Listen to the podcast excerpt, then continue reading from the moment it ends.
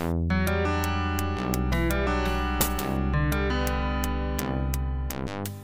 Meus princesos e minhas princesas, é o seguinte, ó, a gente vai falar hoje aqui de assinaturas novas da PS Plus que a Sony anunciou. Evidentemente, o Rodrigo e eu não poderíamos deixar isso passar de forma alguma, mas antes de entrar no assunto de fato, o Rodrigo vai dar o seu oi e, claro, falar se tá tudo bem com ele. Está bem, Rodrigo? Tem recados para nós? Ah, tô bem, né, Gegaço? Melhor agora impossível, meu querido. E aí, boa noite, meus nobres, meus nobres em homenagem ao meu amigo Luan Gameplay aí um grande salve para esse queridíssimo. Olha só, galera. Chegamos aí em mais um episódio do Player Podcast, aquele seu podcast favoritaço que rola geralmente às terças e sextas, com episódios maiores e ao longo da semana aí com pílulas diversas, com conteúdos bem variados, hein? Não esquece de seguir a gente no seu agregador de preferência, como o Spotify, e claro, lá no Twitter, no arroba Podcast 1, porque algum você sabe bem safado já pegou esse nome, mas isso não impede a gente de falar o quê? De serviços de assinatura que não acabam mais, meu querido. E hoje é dia de falar, né, Gegas, do serviço da nossa queridíssima Sony. Mas antes disso, ó, não esquece também de ir lá no próprio Twitter, chegar ali no nosso tweet fixado, que tem o um link pro nosso Discord pra gente trocar uma grande ideia. Gegaço, novidades aí à frente da Sony, o tão aí falado Spartacus se provou ser algo, não sei se tão grande quanto se imaginava, mas vamos falar por aqui, porque pelo visto promete, hein, meu querido? Você promete, mais uma vez o Jason Schreier, o repórter que atualmente está na Bloomberg e antes era editor-chefe do Kotaku, acertou, né? O que tá virando, o que já é padrão há algum tempo. Grande insider. E cara, vamos lá então falar das três, dos três modelos de assinatura que a Sony anunciou que são os seguintes. Vamos lá, sem muita enrolação, é só eu achar aqui no texto, achei. Vamos lá, meu querido. A gente tem o PlayStation Plus Essential, que nada mais é, Rodrigo, do que a PlayStation Plus que a gente tem hoje. Esse vai custar R$ 34,90 mensais ou R$ 199,90 anuais, exatamente o que a gente já conhece. Em comparação com o nosso queridíssimo Live Gold da Xbox, a gente tá falando aí de algo que é praticamente o mesmo preço, né? Rodrigas, me fala Perfeito. um negócio. Você hum. assina os dois PS Plus e Game Pass Ultimate, certo? Me fala outro Assino negócio. Sim. Você acha que existe necessidade de existir um negócio desse separado só para as pessoas jogarem online, cara? Num mundo em que serviços tão mais complexos estão surgindo, será que não basta um serviço de assinatura e liberar então online para geral? Seria tão mais legal ou não? Não, concordo, também acho. Não faz sentido nenhum ficar complicando a coisa, simplifica. A própria Microsoft Cara, ela nem fala mais da Live Gold como algo separado. É basicamente, cara, pega o Game Pass ou o Game Pass Ultimate e já tá contemplada a Live Gold e é isso. Imagino que em algum momento ela vai matar esse número de nomes aí que existem, mas a ideia já é essa mesmo, né? Faz tempo no ecossistema da Xbox. A Live Gold basicamente é um. É quase como um bônus ali do Game Pass. É, a Sony, por, por outro lado, ainda uh, trata a PlayStation Network, enfim, a assinatura como algo uh, relevante, que dá jogos por mês, etc e tal. E, bom, finalmente a ideia dela é começar a dar um pouco mais ali de substância, né, Diego, para esse serviço, porque comparado com o Game Pass era algo bem medíocre, né, velho? Nossa senhora, nem se compara, né? Tanto que assim, se a gente for comparar PlayStation Plus atual com alguma coisa, é só com a Live Gold da Xbox. Não chega ah. perto de se comparar com o Game Pass. E evidentemente, Exato, sim, a de Sony tem acertado, né, Rodrigo? Nos jogos que eles oferecem. De vez em quando pra a gente caramba. vê umas coisas maravilhosas, algo que não acontece já no Xbox há um bom tempo. Nossa senhora, os últimos do uhum. Xbox foram tristes. Mas eles têm o Game Pass. Enfim, vamos dar prosseguimento aqui. Até aqui não falamos de nada novo. Mas Perfeito. existe agora... um negócio agora que se chama PlayStation Plus Extra, que custa R$ 52,90 mais do que o Game Pass Ultimate e dá Pesado. acesso não só aos benefícios que já existem na PS Plus de hoje que a gente conhece, e aquele catálogo do PS5, né, que tem os jogos de graça de clássicos do PlayStation, não clássicos, mas tipo, os jogos do PS4 que foram muito bem. E cara, essa nova assinatura vai dar acesso a cerca aí de 400 jogos de PS5 e de, PS, e de PS4. Então, mano, é uma assinatura que vai equivaler aí em tamanho, talvez ao dobro do que é o Game Pass, porque é muito jogo, mano. Meu Deus do céu. Exato, exato. Game Pass, uh, se não me falha a memória, não chega a 300 jogos. Posso estar bem enganado, depois eu vou dar uma olhada aqui, mas a última vez que eu vi não chegava a tudo isso. Uh, surpreende, surpreende bastante. é, talvez aqui, pelo menos enquanto a gente tá falando do extra, decepcione a quem tava atrás de clássicos. Então, uh, são jogos muito mais atuais, como o Didi disse, PS4 para frente. E, bom, já começa a ficar mais caro que o Game Pass, tá ligado? Então, beleza. Em número é, um, é uma parada interessante, precisa ver a qualidade, né? Porque, vamos lembrar aí, o PS4 teve, cara, milhares de jogos, mas foi muito jogo mesmo, tá ligado? Então dá pra encher de um monte de porcaria ali, fazer número. Então tô curioso, pelo menos, de gasto. A princípio, já analisando aí a questão do custo-benefício, se de fato a biblioteca vai, vai prestar, né, velho? Se não, pelo amor de Deus. Em termos realistas, Rodrigo, eu diria que o PlayStation Plus Extra é a única coisa aqui no Brasil que vai de fato competir com o Xbox Game Pass Ultimate, porque a próxima categoria de assinatura da é, PlayStation. Essa é a tristeza. Cara, é, é, meio cara, assim. Digamos que uma boa parte da população, mesmo que tem console, talvez seja excluída, mas vamos lá. Além de tudo isso que a gente falou, lá fora em outros países vai existir uma coisa chamada PlayStation Premium, que dá acesso a PS1, PS2, PSP e jogos na nuvem, que aí entrariam os de PS3, se eu não me engano também.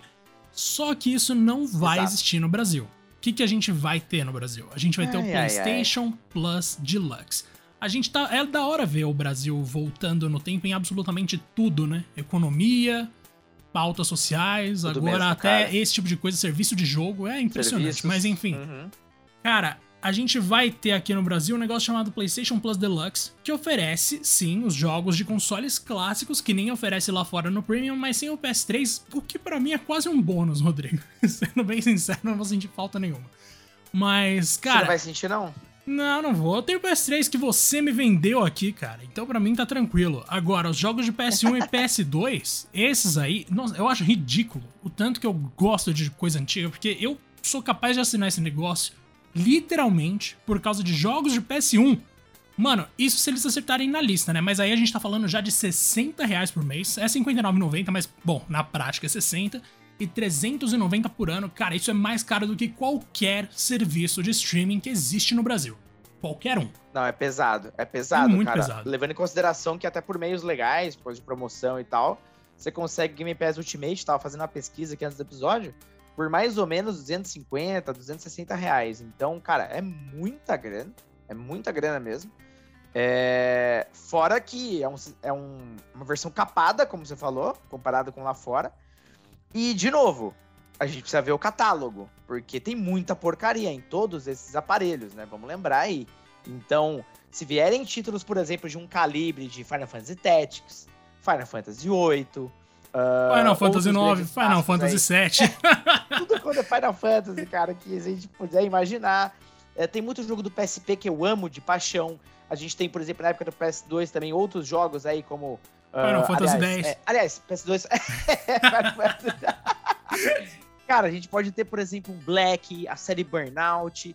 É que, cara, é tanto jogo foda que na hora de eu lembrar dá até um, um bug, tá ligado? Eu não consigo lembrar nem dos nomes que eu quero lembrar mas a gente pode imaginar todos os títulos de calibre ali que estão ausentes dos serviços da Sony desde a época do PS3. O PS3 tinha alguns clássicos ali. Depois o que? Morreu essa parada toda, porque a Sony foi incompetente nesse período e não tinha como trazer a retro para o PS4. Ou pelo menos era isso que ela dizia.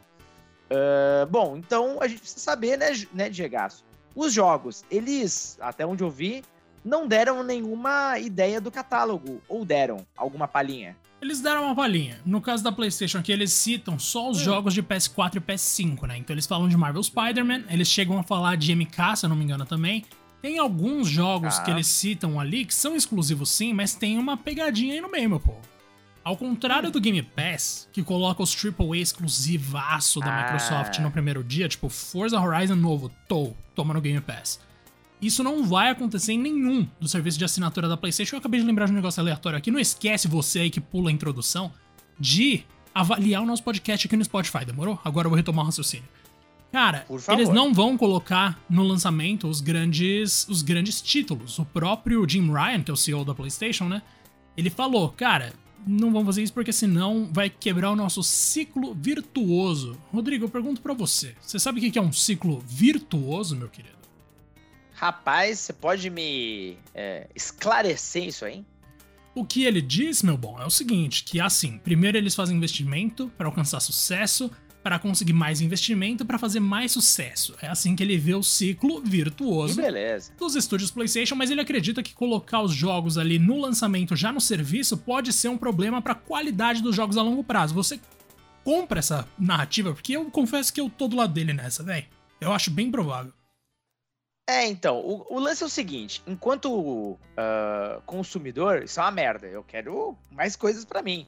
E o Game Pass Ultimate, é, o Game Pass no geral, ele é impressionante muito por conta disso também.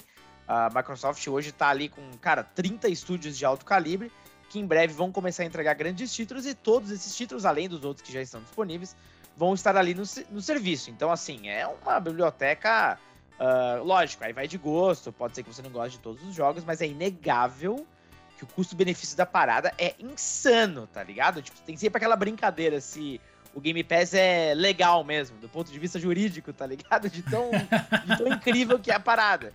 Mas eu entendo também que do ponto de vista de empresa, os first party da Sony, cara, vendem. E vendem muito. A gente sabe muito bem disso. Então a Sony, que obviamente ali faz muita grana com esses títulos, não quer perder essa mamata, por assim dizer, ao colocar uh, os títulos no serviço, que até segundo ele vão, como você disse, né, talvez perder valor, talvez eles tenham que diminuir o investimento nesses jogos, então, por outro lado, eu também não quero que isso aconteça de jeito nenhum, cara, porque a gente tem clássicos aí, os últimos tempos da Sony, porque exatamente eles investem tanto, uh, em especial nesses games focados em narrativa, que a gente, pelo menos eu, o dia, a gente tanto ama. Então, cara, é complicado, mas como ele também mesmo disse, né, Jagaço? o mundo dos games, olha só que coisa linda, ele é muito dinâmico. Tudo muda muito rápido. Então a gente não sabe se eles vão, de fato, aí reverter essa decisão. Quem sabe, né? Quem sabe? Agora, cara, fiz uma conta rápida aqui só para ilustrar o que você falou, né? Sobre a, sobre a questão dos jogos serem muito vendidos. Vamos pegar aqui o God of War de 2018. De acordo com o noisepixel.net, confesso para vocês que é um site que até então eu desconhecia, a gente tem um número aí que é bastante razoável, bastante crível, de 19,5 milhões de unidades para of War 2018.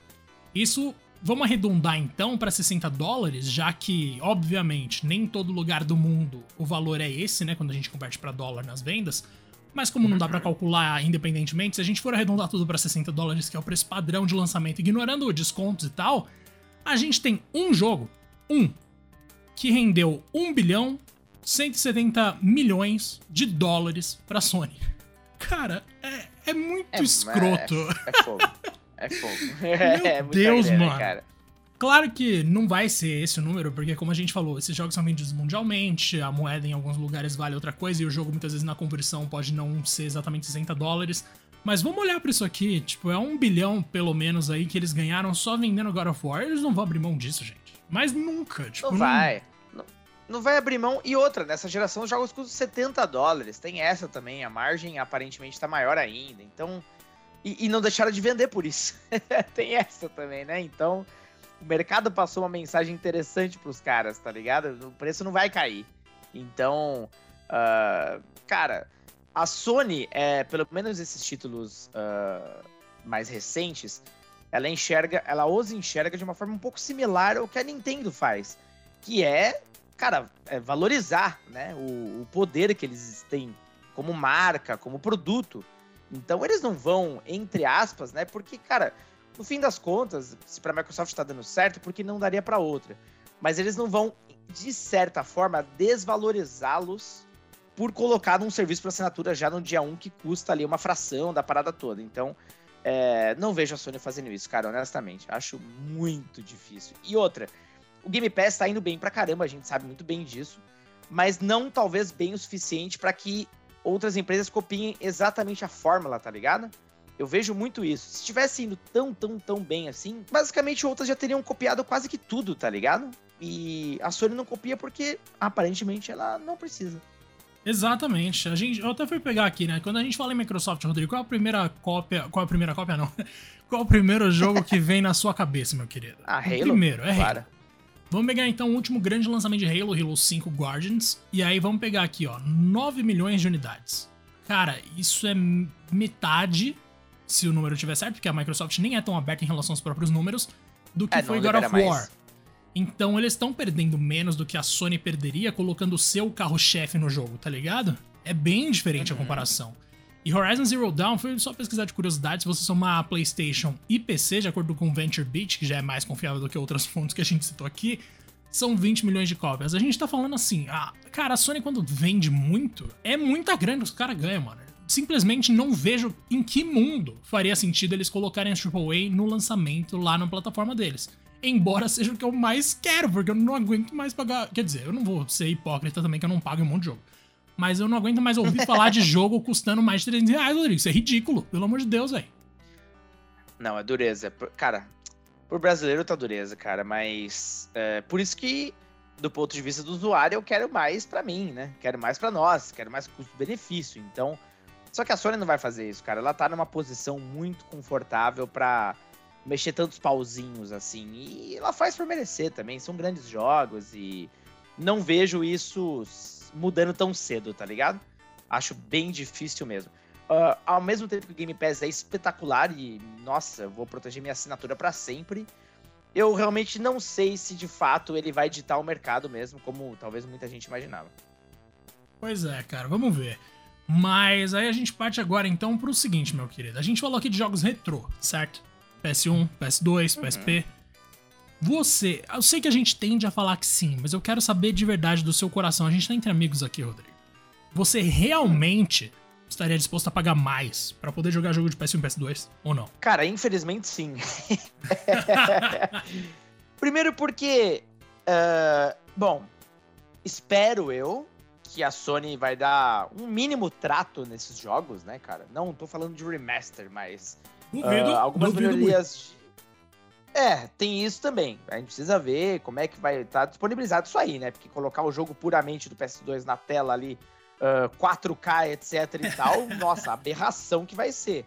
A Microsoft não só disponibilizou aqueles títulos do 360 e do Xbox One, como, porra, por emulação, ela fez uma, um trabalho espetacular. Cara, tenta jogar Panzer Dragon Horta no Xbox Series, tá ligado?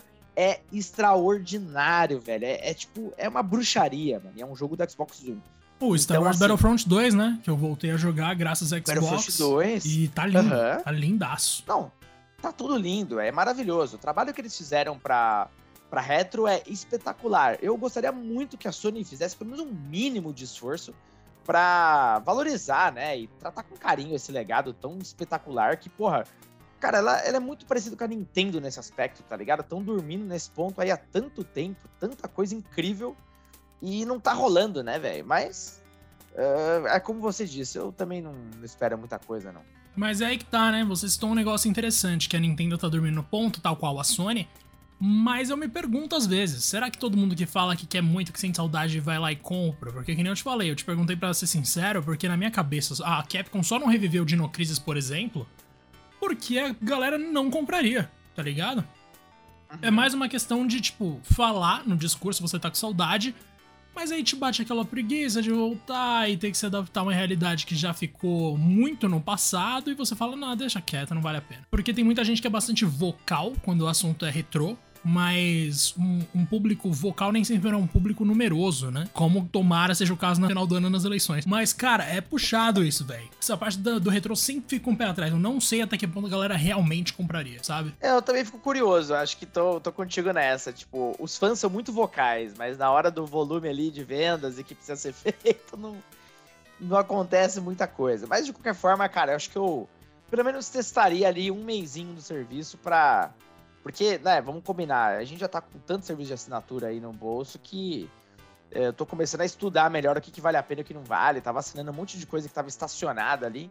Então eu quero, acho que, testar pelo menos um mês para entender essas limitações da versão brasileira do serviço e o próprio catálogo de jogos, cara. Eu já mal dou conta que tô jogando hoje em dia, imagina mais um desses. Meu Deus do céu. Meu Deus do céu. Aliás, Rodrigo, você falou de catálogo de jogos. Sabe o que eu tô jogando? Chrono Trigger, meu querido. E aqui eu vou Ai, aproveitar ó, para a gente trazer de volta o quê? As recomendações, que a gente parou com isso há muito tempo. Ah, Mas então, Rodrigaço, já que a gente, imagino, concluiu né, o papo de serviços, porque, pelo amor de Deus, uhum. mal tem informação sobre os jogos da Sony, a gente pode falar então sobre a nossa recomendação. No meu caso, Chrono Trigger, eu vou lançar um texto no DNM amanhã de manhã, às 10 da manhã vai estar no ar, então quem quiser só ver, dnm.com.br.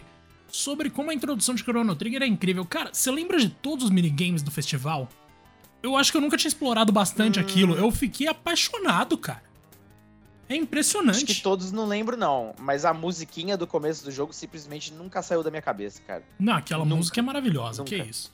Você começa a subir automaticamente. É, é um bagulho uh -huh. perigoso, assim. É incrível. Não, ainda hoje eu fico cantarolando ela, tipo, um momento completamente aleatório, tá ligado? E não sai da minha cabeça, não sai. E aí, cara, eu tava jogando e eu percebi que todo o início ali de, de Chrono Trigger tem algo em comum com Final Fantasy IX, que é o meu jogo favorito da vida, junto com The House and Fata Morgana. Mano, que hum. é quão, quão mundano é aquele começo, manja? Você consegue dançar ao som de umas músicas tribais. Você consegue é, apostar numa corrida em que tem quatro caras correndo ali sem parar, três caras e um gato no caso, e um alienígena, né? Vai entender aqui.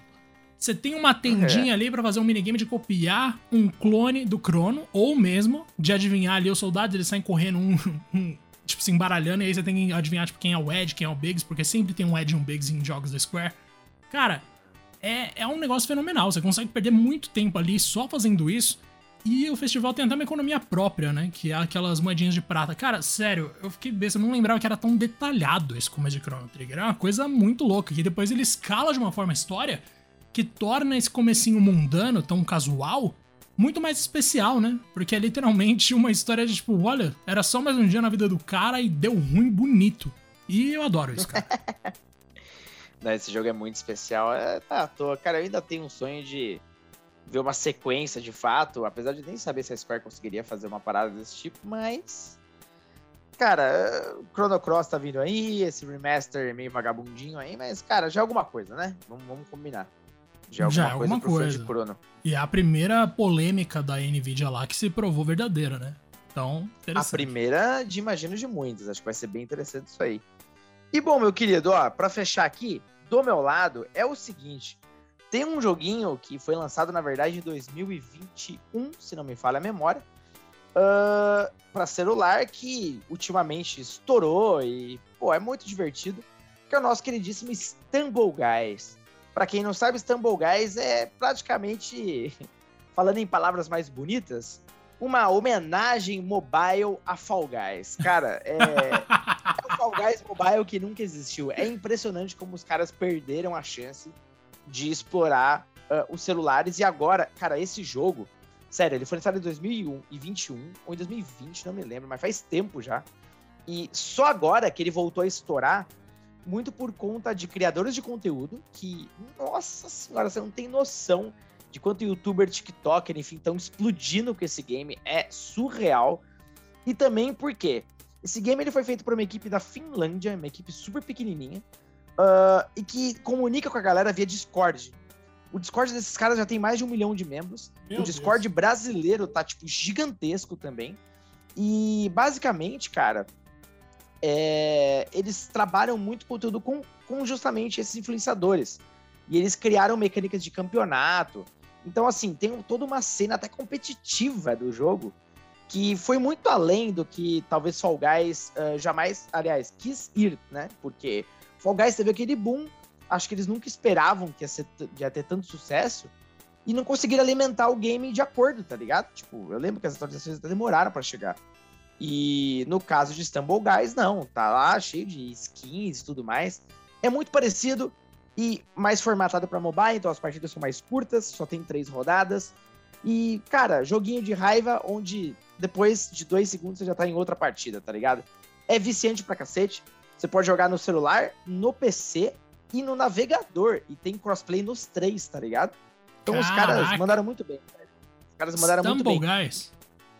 Stumble Guys. Inclusive a versão da Steam, que até então é paga, ele vai se tornar gratuita daqui a dois dias, aí no nosso queridíssimo Dia da Mentira, velho. Olha só que coisa boa. Que bom. Comprem hoje, então. Porque depois vai ser de graça, aí você vai ser um otário. Mas, cara, que legal que é uma homenagem a uma cópia de Fall Guys, Rodrigo. Achei, achei bonito, achei poético isso, cara. Porque não é, é uma cópia, então né? É uma cópia. É uma cópia, mas uma cópia muito bem feita, diga-se de passagem. Aí tá liberado, cara. Todo gênio copiou alguém. Isso aí você não precisa ter dúvida. Então, meu bom. Exatamente. Vamos se despedir aqui mais uma vez com essas belas recomendações. Eu espero que as pessoas entrem no nosso Discord para dizer se elas vão pegar o PS Plus e o Game Pass Ultimate, sei lá o que elas querem fazer. Eu espero muito conseguir sim pagar por esse PS Plus com PS1 e PS2, se me garantirem os jogos que eu quero. Caso contrário, eu tô mais do que feliz com o PS3 que eu comprei do Rodrigo, que tem Dino Crisis, tem um monte de coisa que, na real, eu nem preciso de remaster para jogar.